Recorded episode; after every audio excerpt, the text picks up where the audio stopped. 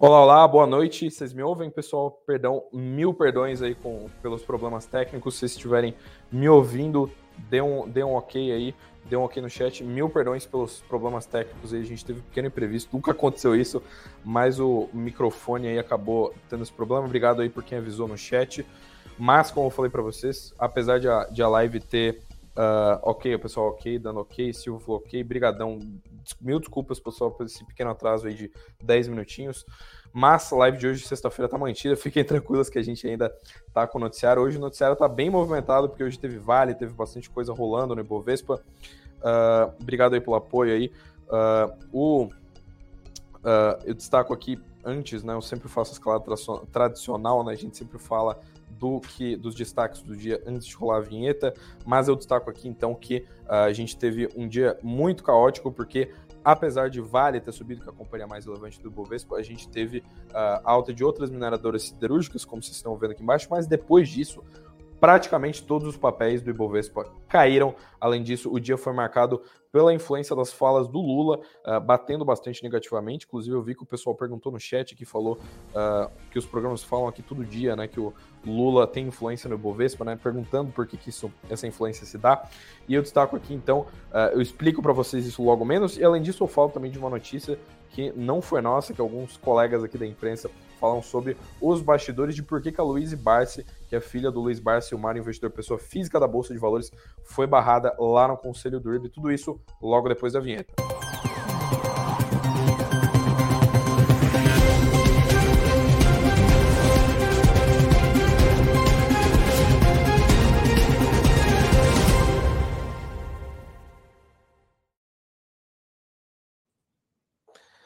Olá, olá, boa noite. Agora sim, finalmente começando a nossa tradicional live das 19 horas. Hoje num cenário levemente diferente, ainda aqui na Suno, mas na nossa saudosa sala Peter Lynch, aqui próxima do estúdio. E, como eu falei para vocês, dia extremamente movimentado no Bovespa. A gente teve uh, aqueles dias de pregão inusual, porque a gente teve alta de Vale, alta de algumas mineradoras muito relevantes na carteira do Ibov, mas o índice, por sua vez, caiu aí no acumulado do intradia, o índice caiu 1,3% aos 113.301 pontos. A Vale subiu aí na esteira de uma alta do minério de ferro lá em Dalian e além disso refletindo os resultados trimestrais que ela divulgou na véspera e antes, um pouquinho antes disso também, uh, foram divulgados aí novos dividendos de um programa de recompra de ações que via de regra uma sinalização positiva para o mercado, uma sinalização de que as ações estão uh, relativamente baratas. Né? Lembrando que a Vale acabou de terminar né, o, seu, o seu atual programa de recompra de ações e vai começar um novo, né, que foi esse que foi anunciado na véspera. O que a gente viu então no, no, no intradia foi a Vale puxando inclusive todo o setor, né? A gente viu a uh, CSN Mineração, uh, CSN, Bradespar e outras companhias sendo uh, os destaques do intradia, mas como eu falei para vocês, só esse setor de mineração de siderurgia uh, ele subiu em bloco no intradia, todo o restante do Ibov ele caiu. A gente viu uma retração em bloco de várias ações do Ibovespa e como eu falei, a gente teve uma forte influência do cenário fiscal, né, e da política. A gente viu basicamente algumas falas do Lula, como inclusive eu falei que o pessoal estava trocando ideia aqui no chat sobre isso, né? Algumas falas do Lula influenciando no mercado ao longo do intradia. Antes de falar sobre elas, eu coloco para vocês aqui o mapa dos ativos do Status Invest, que a gente viu, como eu falei para vocês, teve uma uma queda relevante aqui na maioria dos papéis do índice. Olha como é que tá. Só a Vale no, uh, no verde, né? Só a Vale com alta no intradia e todo o restante teve uma queda drástica aí, uh, uma, né, praticamente todos os ativos caindo em bloco, e quando tem essa queda generalizada, a gente vê de fato uh, oscilação por parte de alguma coisa que afeta a bolsa inteira, né? Não necessariamente algum bloco em específico. Quando a gente vê as maiores oscilações, a gente vê que a Hypera foi a maior queda com mais de 8,3% de retração. Eu falo mais sobre isso logo menos. Mas a gente vem aqui para esse ponto aqui, que é o ponto das declarações do Lula. Como eu falei para vocês, uh, o que o Lula falou hoje foi muito relevante para fazer o mercado dar aquela azedada e dar o Ibovespa fechar em queda. E além disso, a gente viu também uma influência forte das bolsas mundiais, porque hoje o dia foi de queda lá em Wall Street, né? Dow Jones caiu 1,12, a S&P também caiu 0,5%. Na Europa, os índices também todos caíram, né? A Bolsa de Frankfurt recuou 0,3, a Bolsa de Londres recuou 0,8, o Eurostox, com isso que é aquele índice pan-europeu, também recuou 0,84%, e as commodities também, o petróleo Brent caiu aí 2,5% para 90 dólares, e o minério de ferro em Dalian subiu 2% para 121 dólares. E o dólar, na contramão da bolsa, né, a gente sempre vê esse movimento quando tem uh, influência política, né, o dólar subiu meio por cento ante uma queda da bolsa. Aí você me pergunta, Eduardo, mas o que, que o Lula falou? Vocês já viram uma manchete que foi sobre fiscal, né? Mas o que, que exatamente o Lula falou que afetou tão drasticamente a bolsa? Quem assistiu a nossa live sobre que inclusive foi perto daquela divulgação do relatório de produção da Vale, diga-se de passagem, uh, a gente falou bastante sobre. Eu tinha comentei que eu tinha conversado com o Gustavo Sung, que é economista-chefe aqui da Suno, que eu, a gente estava falando sobre o cenário fiscal, né? Sobre como o fiscal ele estava muito caótico e o governo tinha uma tarefa muito grande para conseguir fechar as contas no azul, não no azul, né? Mas uh, perto da meta do arcabouço fiscal, né? Para esse ano e para o ano que vem. Lembrando que o governo tem uma meta extremamente ambiciosa de zerar o déficit em 2024. E aí, com tudo isso, é claro, uh, existe uma certa, um certo ceticismo do mercado acerca dessa capacidade do governo de conseguir zerar esse déficit em 2024, zerar o déficit no ano que vem. E a gente vê que o, o que aconteceu foi basicamente o Lula falando que de fato é muito difícil que a gente uh, zere o déficit no ano de 2024. Isso, uh, segundo os analistas que a gente ouviu, isso enfraquece o lado mais técnico do governo, o lado que é, inclusive, enfraquece o Ministério da Fazenda, de um modo geral, né, que é chefiado pelo Fernando Haddad, e fortalece a ala mais política, né, que é a ala que costuma gastar mais e ter menos mudanças para conseguir equilibrar as contas públicas. Lembrando que uh, o grande problema é que uh, você talvez tenha que ter uma certa alteração dessas metas do arcabouço fiscal para o governo não sofrer com os gatilhos do arcabouço. Porque se ele não cumprir essas metas do arcabouço fiscal, ele vai sofrer uma série de medidas, uma série de penalidades. Se você não cumpre a meta num ano, você tem uma série de, uma série de penalidades no ano seguinte. Dentre essas penalidades, inclusive tem uma matéria no Sumo Notícias sobre isso, só você dar uma buscada lá. Uh, tem, por exemplo, a proibição de você criar novos gastos, de você reajustar salário de servidores públicos, coisas que obviamente geram um desgaste muito grande para o governo, né? Gera uma perda de capital político muito grande para o governo. Então a gente vê que o governo tem uma façanha muito grande na hora de equilibrar essas contas. A gente vê que eles miram aí fim do JCP. A Câmara acabou de aprovar a, a taxação dos fundos exclusivos e os fundos de offshore, né? Inclusive aprovou isso no na quarta-feira, eu trouxe isso na live de ontem para vocês, mas a gente vê que são temas muito relevantes aqui para o uh, uh, pro, governo, mas que mesmo assim eles não, uh, não são suficientes, né? Porque o governo ele não aumentou, uh, ele, ele acabou aumentando a arrecadação, né? ou seja, ele está taxando mais, está cobrando mais imposto, mas ele não cortou, não passou a tesoura nos gastos. Ele, inclusive, aumentou o gasto uh, governamental com benefícios e auxílios. Ou seja, está muito difícil manter esse orçamento da casa aí em dia. E com isso a gente viu as falas do Lula falando que a gente não teria esse, esse o déficit não seria zerado no que vem, justamente por conta desses problemas. Eu não vou citar exatamente tudo que ele falou, mas eu vou citar uma. Ele falou aqui que dificilmente eles vão zerar o déficit em 2024. Esse foi o grande destaque, a grande fala que motivou essa queda da bolsa. Mas ele falou também aqui o seguinte, ó, abre aspas, eu não quero fazer corte de investimento de obras, ou seja, mais uma vez sinalizando que ele não vai cortar gastos.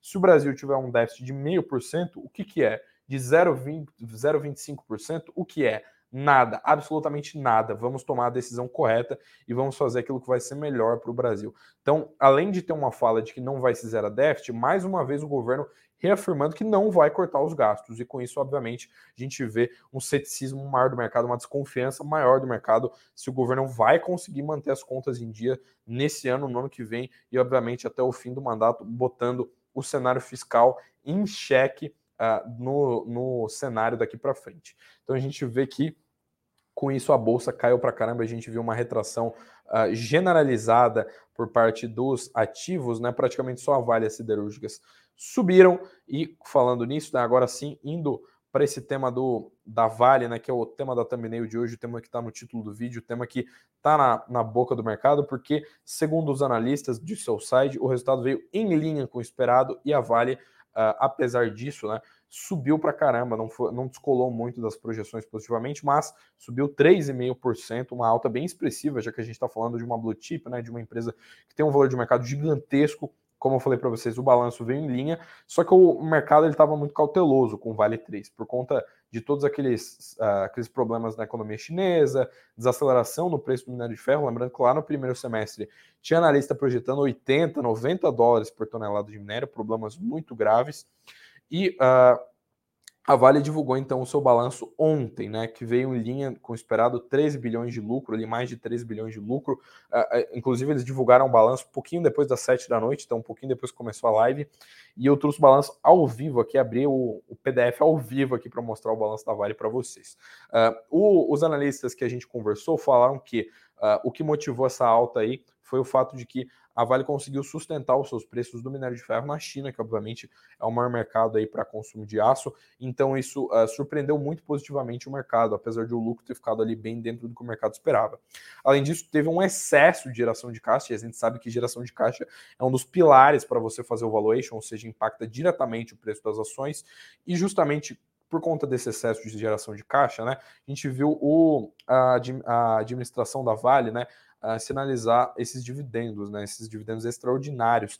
O mercado estava esperando que esses dividendos saíssem só no ano que vem. Eles foram anunciados já ontem, no meio da tarde, inclusive. Vale largou ali fato relevante no meio do pregão, as ações pararam de ser negociadas para eles anunciarem ali esse esses dividendos extraordinários e a Vale ela colocou esses dividendos, uh, o que sinalizou para o mercado que além de eles adiantarem assim, justamente por conta de eles adiantarem esses dividendos que eram para sair só em 2024, que eles estão confiando muito na geração de caixa da empresa. Lembrando que são dividendos bem relevantes. E, além disso, a recompra de ações, como eu comentei para vocês na introdução daqui da live, ela obviamente sinaliza de que a gestão está considerando que as ações estão num patamar de preço atrativo, num patamar de preço barato. Além disso, o BTG falou que o, usou uma frase aqui que eu destaco, que, né, que no título do relatório eles falaram o seguinte, abre aspas, o baixo desempenho da Vale ficou no passado, ou seja, todo esse é, esse problema que eles tiveram com as ações, porque eles estão caindo desde o começo de 2023 para cá, vai ficar no passado e a tendência é que as coisas só melhorem. E quem também falou isso, obviamente, foi o CEO da Vale, o cara que é o manda-chuva lá da mineradora, da maior mineradora do mundo, que é o Eduardo Bartolomeu, meu xará aqui. Ele falou que nunca teve tão otimista como agora e destacou que a Vale está extremamente bem posicionada para entregar um guidance, e além disso, ele já adiantou que o trimestre que está em curso, né, o quarto trimestre de 2023, já começou bem forte, bem robusto. O diretor financeiro também, né, o Gustavo Pimenta, falou que Uh, o, a, o minério de ferro e o cobre foi o que catapultou esses resultados aí, e que além disso a mina de Salobo 1 virou uma referência aí na entrega de resultados ramp-up.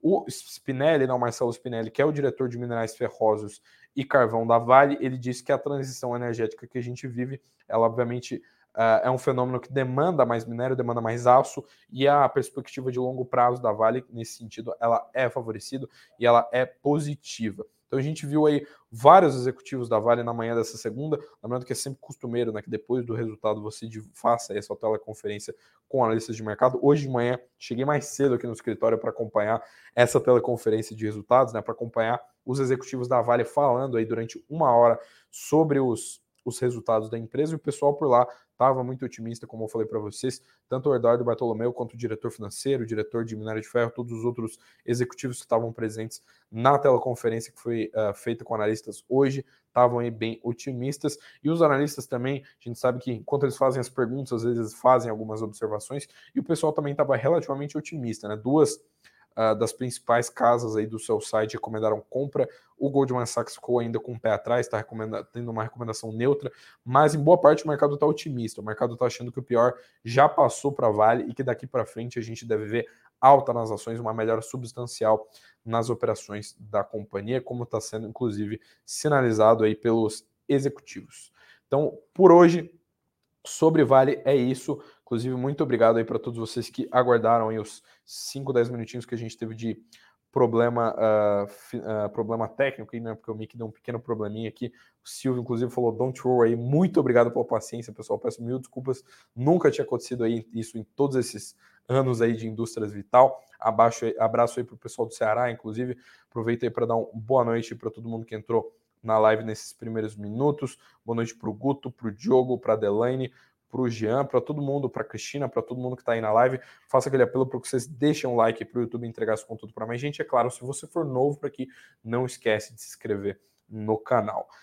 E agora, falando de uma notícia aí, uh, agora polêmica, né? Porque a gente falou de Vale, falou de mercado, mas teve uma notícia que foi muito polêmica, como eu falei, ela não foi nossa, foi de alguns colegas aí da imprensa. O pessoal lá do investidor deu essa notícia aqui sobre os bastidores da rejeição da Luiz Barsi na, no conselho da ERB, né, do, da, dessa resseguradora aí que é tão polêmica da, na, na Bolsa de Valores. A gente sabe que o IRB ele é uma das empresas mais uh, comentadas aí nas redes sociais, o pessoal gosta bastante de falar sobre IRB, e tem um ponto que é muito relevante, que é o fato de que a Luiz, o, o Barce, né, o que é um investidor pessoa física, ele investiu na IRB, no IRB tem um tempo relevante. E agora, né, nos últimos meses, ele, ele tentou emplacar a sua filha, que também é investidora, que também é muito relevante, que também está no conselho de administração de outras empresas, como a Clabin e a Unipar, ele tentou emplacar ela no conselho do IRB, né? Tentou emplacar ela lá no conselho do IRB. E ele não conseguiu uh, emplacar. O, uh, lembrando que assim, quando esse tipo de votação rola, né? Como, quando esse tipo de coisa rola, você tem uma votação, né? Você tem uma assembleia e os acionistas votam para decidir se aquela indicação para o conselho, como várias outras coisas, né? eles votam para ver se aquilo, se aquela pauta vai passar ou não. E o que a gente viu no, no IRB foi que, que a Luísa ela foi rejeitada. Ela recebeu 6,1 milhões de votos favoráveis, né? Desses 6,1 milhões, 1,2 milhões de votos foram do pai dela, do Luiz Barsi, e os outros cerca de 5 milhões aí foram de outros acionistas. Só que ela recebeu 22,6 milhões de votos contrários. Lembrando que são milhões de votos aqui, a gente não tem tantos milhões de acionistas, mas é aquela coisa, cada ação que você tem equivale a um voto. Então, o Luiz Barça tem cerca de 1,2 milhão de ações, ele tem 1,2 milhão de votos para exercer na Assembleia. O que, que aconteceu? Basicamente, a Luiz estava disputando com peixes grandes do mercado de resseguros, porque ela estava disputando com o uh, Antônio Cássio. O Antônio Cássio, para quem não sabe, foi CEO do IRB, ou seja, ele era o cara que mandava no IRB até meados de 2021. Ele é um cara que já conhece a empresa e, obviamente, já conhece o setor de resseguros. E ele foi nomeado então para o conselho de administração. Uh, dentre os maiores acionistas do IRB, você tem o Itaú e o Bradesco, são bancos que são grandes acionistas e que são acionistas mais conservadores, digamos assim. Como a empresa está naquele processo de turnaround, né, ou seja, ela caiu para caramba, ela está sofrendo na bolsa há muito tempo e agora ela está recuperando um pouco de valor, o pessoal optou por ser mais conservador, por colocar no conselho de administração um cara que já foi CEO, um executivo que já conhece o setor, que já tem uma expertise maior. Então eles colocaram o Antônio Cássio no lugar da Luiz Barsi, apesar aí de ela ter de ela ser filha do Barça, né, de ela já estar tá no conselho de administração de outras empresas. Mas tem um ponto muito relevante aqui, que foi justamente o que o investidor trouxe, que é o que, que aconteceu, no que, que motivou, além, de, além disso, não, além desse motivo óbvio, né?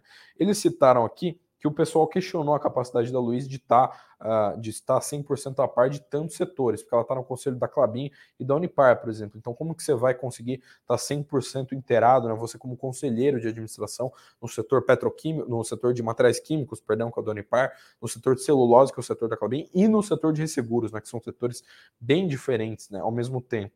E além disso, eles citaram outros pontos aqui, né, que ela tem um trabalho, todo o pessoal que falou sobre condição de anonimato com eles destacou que a Luíse tem um trabalho extraordinário, né, que a Luíse é muito boa no que ela faz, mas questionaram hein, a capacidade de ela ter ali uma ter um, um respaldo para conseguir ser uma boa conselheira de administração e questionaram também a expertise dela, porque ela também é relativamente nova, né, ela tem menos de 30 anos, o Antônio Castro já é um, uh, um executivo mais experiente, e obviamente ela tinha, tem um certo, ah, vamos dizer assim, um certo, abre aspas, preconceito com o fato de ela estar sendo balizada pelo pai, né, de não ser um, nome vinculado a outra questão. Além disso, tem uh, um pessoal ainda que falou que tinha motivação política por parte dessa rejeição. Obviamente, a gente sabe que isso afeta muito menos toda essa questão, mas o, teve um pessoal que falou que uh, isso afetou muito menos, porque é o seguinte: falaram que ela já declarou muito publicamente que ela apoia o ex-presidente Jair Bolsonaro do PL, né, que ela já declarou várias vezes, deu várias falas, declarou voto no ex-presidente Jair Bolsonaro, e a gente sabe que a União, o governo federal, tem ações do IRB, né? O governo está lá no, dentro da, do quadro societário do IRB, não é o controlador, né? O IRB não uma estatal e também não um grande acionista, como eu falei, Itaú e Bradesco são os dois maiores acionistas, mas o governo tem golden share, que é aquela ação que dá direito de poder de veto ali em assuntos estratégicos. Então o governo tem participação. O pessoal, inclusive, falou que nas nas aspas ali, né? O pessoal citou ali para o investidor que ela tinha inclusive uma bandeira do Brasil ali na foto do WhatsApp, que ela tinha um apoio muito grande ao governo e que o, a União, que atualmente é uma gestão petista, né, uma gestão que está sendo comandada pelo presidente Lula, uh, era de oposição e que né, podia criar um mal-estar eventualmente. Então, todos esses pontos aí foram suficientes para Luiz Barsi ser barrada no conselho. Ela não falou nada, todo mundo que tentou contato com ela não conseguiu resposta dela, mas ela acabou no seu Twitter, né, aliás, no seu X, né, agora mudou de nome, uh, respondendo um seguidor, né, um, alguém, uh, aliás, perdão, se não me engano foi no, no, em outra rede social, foi no Instagram, mas ela respondeu um seguidor lá que falou sobre essa eleição, e ela falou que apesar de ela ter sido rejeitada, ela considerou positivo ali, porque ela recebeu mais de 100 milhões de votos de apoio, apesar de os acionistas majoritários, né, os bancos terem rejeitado, mais de 5 milhões de votos foram de outros acionistas, né, acionistas, pessoa física, fundos, outras pessoas. Então ela uh, agradeceu esse grande apoio que ela teve, apesar do, uh, do né, de, de, de, ela ter sido rejeitada com mais de 22 milhões de votos. Guto aqui falando que o posicionamento político dela afetou, né? É, pois é, o pessoal comentou lá também pro, para o pessoal da imprensa que falou sobre esse tema, comentaram que afetou, né? Como eu falei para vocês, o governo federal, né, a União, tem ações, tem aquela golden share do, uh, do IRB tem poder de veto para assuntos estratégicos. E antes, aliás, tem mais notícia polêmica, porque hoje a live tá, tá bem polêmica, aqui tem bastante coisa aqui para falar, mas antes de ir para lá, eu destaco aqui para vocês que na descrição desse vídeo tem um desconto especial para vocês, mês que vem é mês de Black Friday, a gente tem uh, descontos especiais em vários produtos da Suno, e a gente tem uh, um desconto especial para o Status Invest. Você, se você mirar o seu celular na, nesse QR Code aqui, ou se você clicar no link da descrição, uh, você vai conseguir ter acesso ao a um desconto extra. Além do desconto que a gente vai dar na Black Friday, você tem um desconto extra aí no, no Status Invest, aí, que agora a gente tem inteligência artificial no Status Invest aí para você tomar suas melhores decisões de investimento. A gente também tem aplicativo que foi lançado há pouquíssimos dias, então você consegue lá no seu celular, seja ele Android, seja ele iPhone, você consegue baixar o aplicativo do Status Invest. Então você consegue um desconto extra, porque o Status é gratuito, é de graça para todo mundo, para você tomar aí as suas melhores decisões de investimento. Mas nós temos planos ali que, por exemplo, compilam ali uh, o que, que os analistas estão falando sobre uma determinada ação, né? o que, que eles estão se a maior de, de 20 analistas, quantos estão recomendando comprar e quantos estão recomendando vender uma determinada ação, dentre outras várias funcionalidades do Status Invest para você aí desfrutar aí das suas uh, desse produto da Suno aí do status alfa, do plano Bud tudo mais para você desfrutar desses produtos aí e tomar as suas melhores decisões de investimento. Mas agora sim, voltando para as polêmicas, né, porque eu falei que hoje a gente tem bastante polêmica na live, porque a gente teve o CEO que ficou conhecido como um arauto do caos aí, que é o CEO da Americanas, porque para quem lembra, em janeiro desse ano, o Sérgio Rial, ele assumiu como CEO da Americanas, né? ele foi eleito lá no ano passado, assumiu esse ano, e poucos dias, se eu não me engano, menos de 10 dias, né? foram quatro ou nove dias que o Rial estava ali na cadeira de CEO da Americanas, ele renunciou e divulgou para todo mundo um escândalo, um dos maiores escândalos aí do mercado de capitais brasileiro, que foi o escândalo rombo contábil no balanço da Americanas, né? aquele, aquele rombo bilionário, vários bilhões ali uh, no, no balanço da Americanas. E o Real, né, para quem não sabe, inclusive, é, tem muita polêmica com ele, porque ele era ele era o CEO do Santander antes de assumir o Americanas, e o Santander é um dos maiores credores da varejista. Então tem aquela coisa, pô, será que ele não sabia de alguma informação antes? Pois bem, o pessoal uh, agora está tentando, dentro do âmbito da recuperação judicial, dentro de todos os litígios, teve até CPI, né? Está uh, tentando negociar e ter um, ter um certo, ter alguns acordos, né, tentando amarrar as pontas soltas.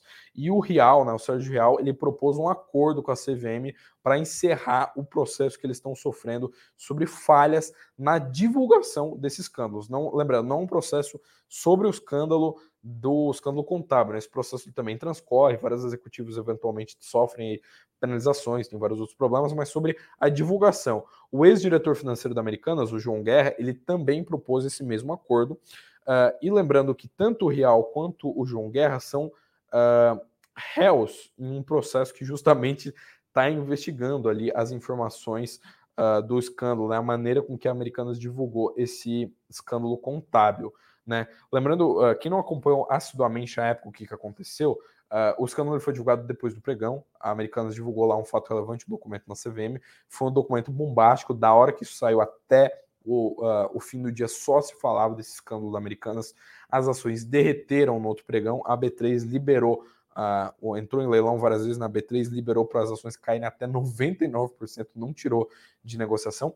E o Real, obviamente, teve que ali, via público, se explicar, né? E dar aquela justificativa para o mercado financeiro sobre o que estava acontecendo na Americanas. E quando ele veio fazer isso, ele foi na sede do BTG Pactual, que também é um dos maiores credores da Americanas, uh, para falar sobre isso.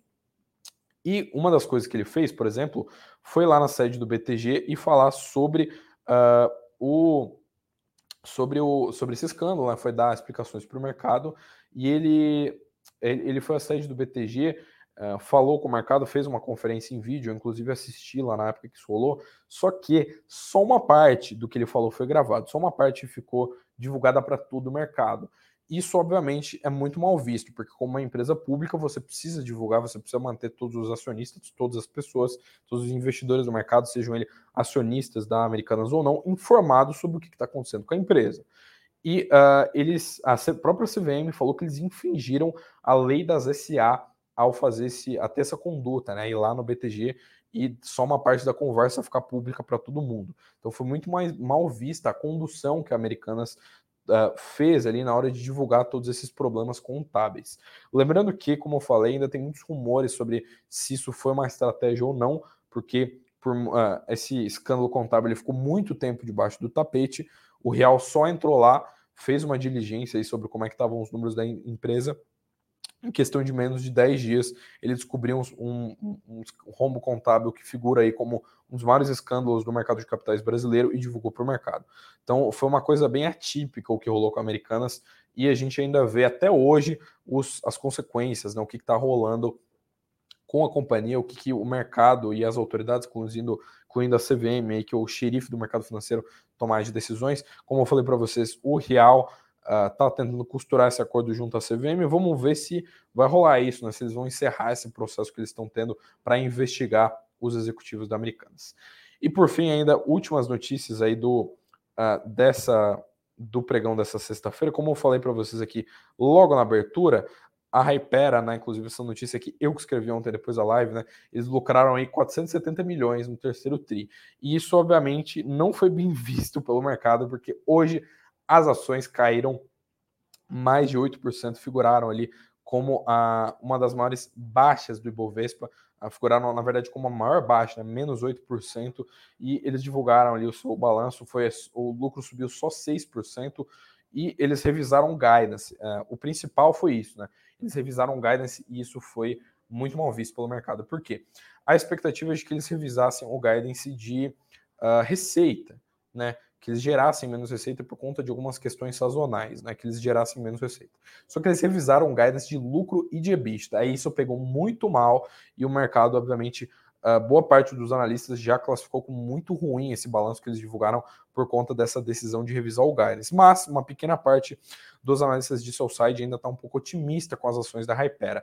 A XP, por exemplo, falou que observou um, um trimestre difícil, mas sacou que a empresa ainda tem uma alta geração de caixa e está a caminho para entregar números próximos do guidance para o estimado para esse ano de 2023. Então a gente ainda tem uma parte do mercado que está otimista acerca das ações da Hypera. Então a gente vê aí uh, essa sendo a maior queda no intradia do Ibovespa de hoje. Como eu falei, o Lula agitou o mercado negativamente, todas as ações caíram com exceção das mineradoras e siderúrgicas, mas a maior queda, como foi aquela espalhada, né? Todos os papéis caindo ali 1, 2, 3%, mas a Repera descolou, caiu 8%.